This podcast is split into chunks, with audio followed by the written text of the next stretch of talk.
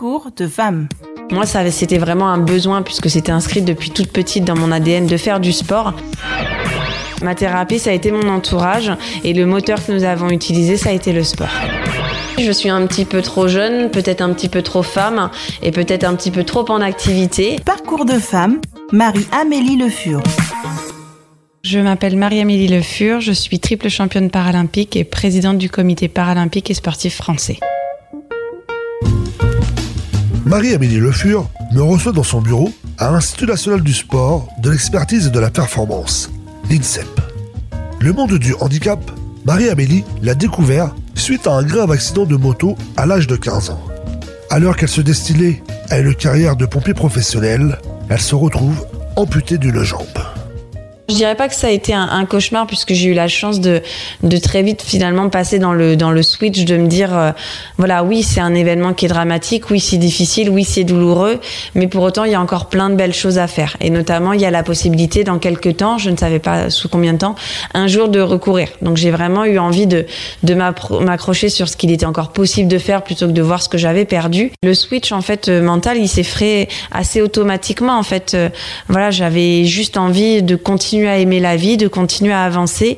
J'avais pas envie euh, que cet handicap gâche ma vie, gâche celle de mon entourage. Et, euh, voilà, quand je me suis dit, bah, comment on fait pour repartir, le sport est apparu vraiment comme une évidence, comme un objectif à atteindre. Et ça nous a drivé positivement, même si euh, à l'époque, on s'est heurté à de nombreuses difficultés. la volonté des médecins de prendre plus de temps que ce que je voulais, la difficulté de trouver du matériel, la difficulté de trouver un club. Voilà, tout ça a été un long cheminement mais finalement, on a fini par, par y arriver. Ça a été dur, hein, forcément, pour, pour ma famille proche euh, d'accepter que j'allais, j'allais devoir être amputée en raison de, mes blessures. Je pense que c'était l'incertitude, les craintes, les questions que mes parents et ma sœur se posaient, finalement, qui rendaient cette acceptation très difficile. Parce que euh, vivre en situation de handicap en France est encore, et en tout cas à l'époque, c'était, c'était très stigmatisant, c'était compliqué. Il y a des soucis d'accessibilité, on a toujours peur du jugement des autres. Mais je pense qu'avec le temps, voilà, finalement, mes parents ont compris que malgré handicap, j'arrive à être heureuse, j'arrive à être épanouie et j'ai réussi à, construire une vie dans laquelle je, me sens bien. Si certaines personnes ont du mal à mettre des mots sur le handicap, Marie-Amélie Le Fur l'évoque avec beaucoup de calme et de sérénité. Parler de son handicap va vraiment être quelque chose de très personnel. Moi, à titre personnel, j'en parle très facilement. Je, euh, voilà, je mets des mots dessus. Ça m'a toujours fait du bien euh, d'en parler et de parler des, des, difficultés que je peux ressentir.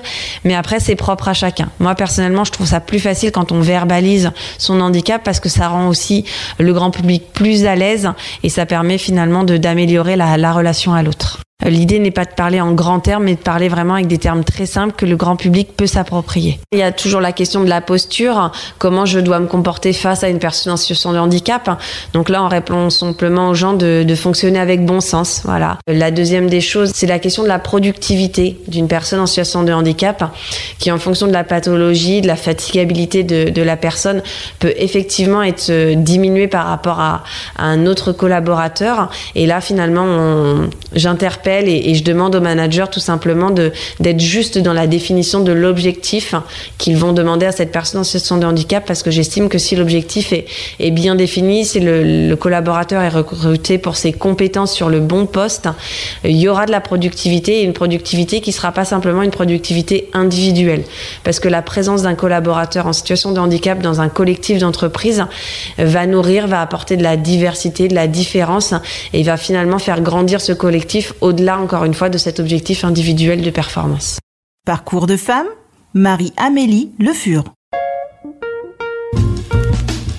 À 31 ans, cette jeune présidente s'investit pleinement pour faire avancer le mouvement paralympique. Alors être présidente du comité paralympique, c'est déjà euh, faire un, travail de, de, passion, vraiment pour, pour ce mouvement paralympique. En étant au contact actuellement encore des, des athlètes, cela me, me permet d'avoir une bonne vision de ce qui est notre besoin, de ce que le, le, mouvement a besoin pour demain, et finalement de prendre les bonnes décisions et de driver au mieux les équipes sur, sur ces prises de position. On a besoin de plus de visibilité, d'une meilleure reconnaissance euh, de nos sports, de nos sportifs, de nos performances. Euh, je pense que ça, c'est vraiment un point essentiel. Et le mouvement paralympique, il a également besoin de plus de licenciés. Donc, ça veut dire euh, un, gros accent fait sur le développement des pratiques, sur la levée des freins qui empêchent des jeunes en situation de handicap, des adultes en situation de handicap de venir au sport. Et malheureusement, ces freins sont encore multiples. On sait aussi qu'il faut qu'on travaille sur la, la, compréhension de notre mouvement, la compréhension de nos sports, des modifications des règles, de la classification. Donc on travaille vraiment actuellement voilà, pour, pour développer des supports pédagogiques, des supports accessibles qui donnent envie en fait au téléspectateur d'allumer sa télé et surtout on lui donne les clés de lecture de ce qu'il est en train de voir pour qu'il apprécie au mieux la performance des athlètes. Et c'est aussi tout le message qu'on veut passer au travers de, de ce mouvement. C'est la puissance de cet outil qu'est le sport pour reconstruire des vies, pour redonner du sens à des vies, euh, à des moments où voilà, les gens vivent certaines difficultés. Parcours de femme, Marie-Amélie Le Fur. Président, toute jeune maman, Marie-Amélie Le Fur poursuit en plus sa carrière sportive avec des objectifs ambitieux. Ouais, moi, ma première lumière s'est allumée euh, à Londres avec le premier titre paralympique. Mais je pense que des lumières, ils il, s'en allument depuis, depuis le début de, mon parcours dans le mouvement paralympique parce qu'au-delà de, de la médiatisation, de la reconnaissance, euh, c'est un, parcours humain que je vis avec euh, énormément de, belles rencontres. Le premier titre à Londres est vraiment un véritable soulagement parce que ça faisait énormément de temps qu'on travaillait pour acquérir cette, cette médaille internationale. Il y avait eu des échecs sur les années précédentes il y avait des doutes, on n'était pas sûr que voilà le jour J ça se concrétiserait.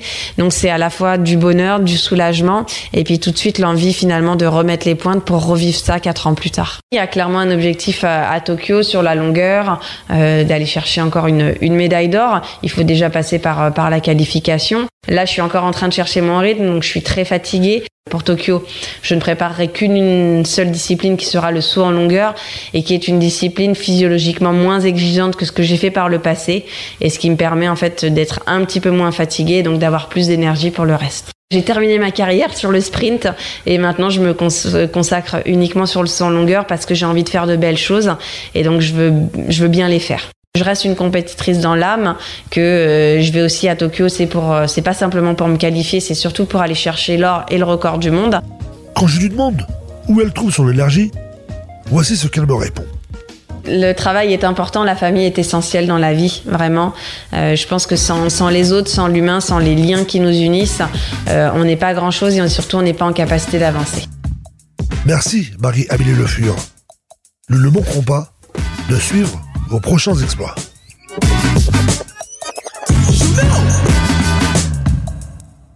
Retrouvez Parcours de femmes sur Twitter, Instagram et fdsprod.com.